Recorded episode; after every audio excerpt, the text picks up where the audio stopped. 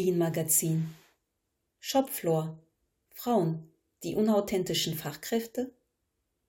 Der Wissenschaftlerin Punal Kaigan ist dreifach eine überraschende Studie gelungen.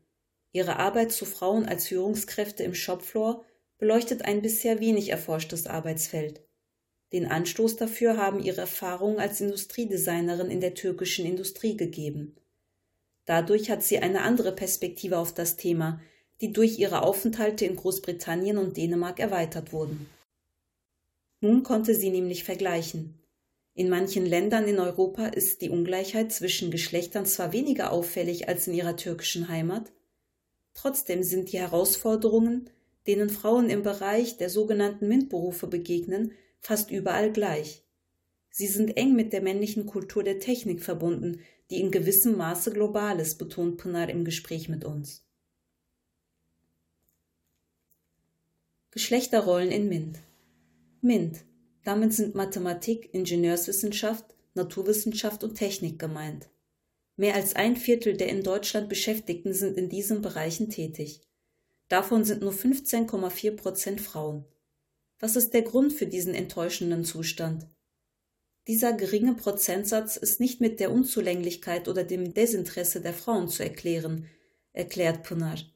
Stattdessen habe es mit der vorherrschenden männlichen Kultur zu tun, die den Frauen das Gefühl vermittelt, sie seien in MINT-Berufen unauthentisch. Dieses Gefühl, nicht dazuzugehören, wird bereits im Kindesalter vermittelt, etwa durch Werbebotschaften, die Geschlechterstereotype vermitteln. Jungs werden mit Werkzeugen und Baumaschinen abgebildet, Mädchen mit Puppen. Dies verursacht, dass Kinder in jene Strukturen hineinwachsen, mit denen sie als Erwachsene im Berufsleben zu kämpfen haben. Das kann nur vermieden werden, wenn die Gesellschaft solche Geschlechternormen und ihre Auswirkungen auf die Entscheidungen der Kinder stärker reflektiert. Heißt, die Frauen sind sich darüber bewusst, dass sie keinen geschlechtsauthentischen Berufsweg einschlagen und daher mit Steinen und Hindernissen auf diesem Weg rechnen müssen. Die Brücke vom Studium zu Beruf. Es gibt auch Entwicklungen, die Hoffnung machen. Der Frauenanteil in MINT-Studiengängen liegt an deutschen Hochschulen bei 29,3 Prozent und ist damit so hoch wie nie zuvor. Die Beweggründe sind verschieden, gibt Dr. Neil Gündalar Sezer zu bedenken. Sie ist Koordinatorin im Projekt MINT et Uni PB an der Universität Paderborn. Aus eigenen Erhebungen und Befragungen weiß sie, dass die Motive, ein MINT-Fach zu studieren, zwischen Männern und Frauen sich unterscheiden. So möchten Frauen in MINT-Studiengängen einen gesellschaftlichen Beitrag leisten. Sie optimieren etwa eine Autokarosserie nicht des Produkts willen, erklärt Nilgün, sondern weil sie dadurch das Fahren sicherer und effizienter machen. Pinars Studie schlägt in diese Kerbe, zeigt allerdings die Perspektive der Männer auf. Die Erwartungen an solche Berufe, die von technischen Fähigkeiten und Kompetenzen geprägt sind, werden eher mit Männern und Männlichkeit in Verbindung gebracht. Sie meint damit die Hingabe an die Technik und an das Produkt. Der Anspruch der Frauen wird in vielen Betrieben nicht kommuniziert, ergänzt Nilgün. Da die damit verbundene Vielfalt in den Betrieben oft nicht wahrgenommen wird, können viele Frauen den Beruf gar nicht erst ergreifen. Claudia Schmidt, selbstständige Business Coachin und Expertin im Bereich Shopfloor, knüpft genau daran an. Sie erinnert, wie wichtig es ist, in Unternehmen die Stärken und Talente jedes Mitglieds effizient einzubringen. Dies gilt im Besonderen für Führungsaufgaben. Das verstaubte Bild von einer weißen männlichen Führungskraft in Anzug und Krawatte ist obsolet. Wir sind alle unterschiedlich und das ist gut so, führt Claudia im strengen Ton deutlich an. Sie fordert von Verantwortlichen in den Industriebetrieben, ganz bewusst ihren Blick zu erweitern, festgefahrene Denkmuster zu hinterfragen und gezielt Diversität im Team zu fordern und zu fördern. Karriere und Familie. Das Bild des professionellen Arbeitnehmers ist von einer männlichen Lebensnorm geprägt, führt Punalhan. Es wird erwartet, dass die Beschäftigten den ganzen Tag im Unternehmen tätig sind, sich ausschließlich auf die Arbeit fokussieren und wenige bis gar keine Verpflichtungen außerhalb des Arbeitslebens haben. Und das ist ein Problem, wenn es gilt, Frauen stärker für Führungspositionen zu motivieren. Die türkische Wissenschaftlerin, die gerade an der dänischen Syndask-Universität als Gastprofessorin tätig ist, weist auf die traditionell historisch ungerecht aufgeteilten Familienpflichten hin. In den Medien diskutieren die Expertinnen dieses Problem unter dem Begriff Kehrzeit, die zu Lasten der Frauen gehen. Dies verhindere Frauen häufig, gleich stark wie ihre männlichen Kollegen aufzusteigen. Auch Claudia ist sich diesem Problem bewusst, wodurch Frauen sich beruflich einschränken würden. Sie wehrt sich jedoch gegen diese traditionelle Erwartung. Ich selbst konnte mir nicht vorstellen und bin auch heute nicht bereit, berufliche Abstriche zu machen, nur weil ich Mutter bin.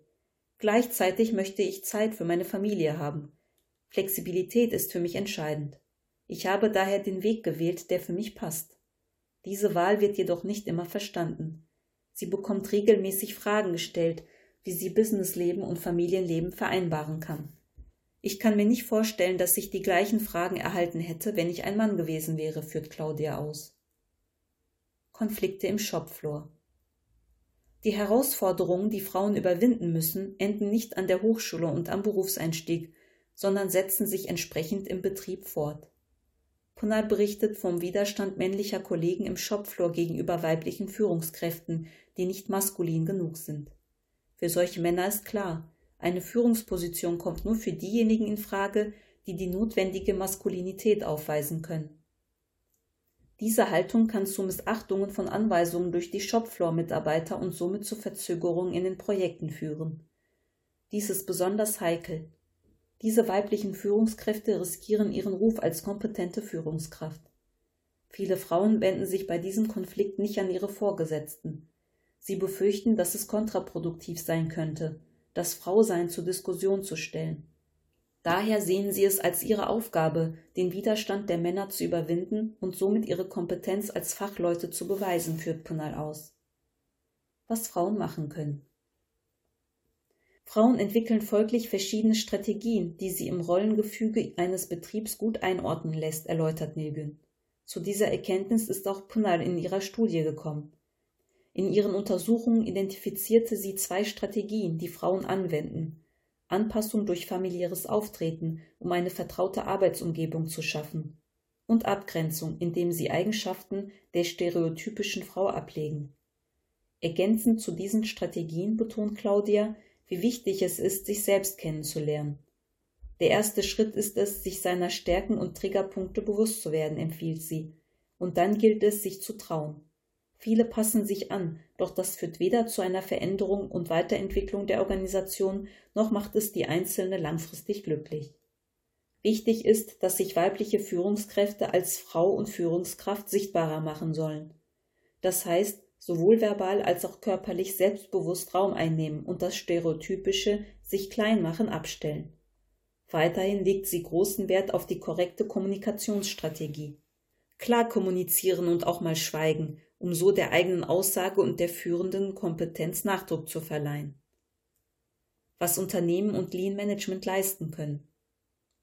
Im Alltag sind geschlechtsspezifische Probleme oft weniger auffällig. Mangelnde Akzeptanz wird vielmehr in Formen von Mikroaggressionen geäußert, die nur für das weibliche Auge wahrnehmbar sind. Daher ist es wichtig, die Erfahrungen von Frauen genauer zu betrachten und ernst zu nehmen, beleuchtet Pinal. Diese Erfahrungen sollten auch von der nächsthöheren Führungskraft ernst genommen werden, ergänzt Claudia, die selbst langjährige Erfahrung im Management sammelte. Mangelnde Intervention des höheren Managements ist der wichtigste Kündigungsgrund für weibliche Führungskräfte. Mein Wunsch ist es, dass Unternehmen sowohl die Frauen selbst als auch die bestehenden Führungskräfte durch Coaching und Mentoring unterstützen. Claudia ist sogar überzeugt, dass Lean Management potenziell hilfreiche Methoden anbietet. Es ermöglicht Transparenz innerhalb eines Betriebs. Auf diese Weise können Probleme leicht erkannt und als Team behoben werden. Es geht um ein gemeinsames Lernen und Zusammenwachsen, fügt sie hinzu. So müssen sich Frauen die Akzeptanz nicht allein erkämpfen, sondern werden optimal unterstützt. Ponal macht auf die Bedeutung der Arbeitskultur aufmerksam. Eine adäquate Kultur im Unternehmen legitimiert das Frausein im Betrieb, in dem Weiblichkeit respektiert wird. Claudia geht einen Schritt weiter. Sie empfiehlt neben besseren Betreuungsmöglichkeiten für Kinder eine Modernisierung und Flexibilisierung der Arbeitszeitmodelle, sodass Familie mit Beruf vereinbar ist. Die komplette Studie The Shop Floor is Not for Every Woman Narratives on Women Industrial Designers Relationships with Shop Floor Workers von Pnal Kaigan kann bei Lean Magazine heruntergeladen werden.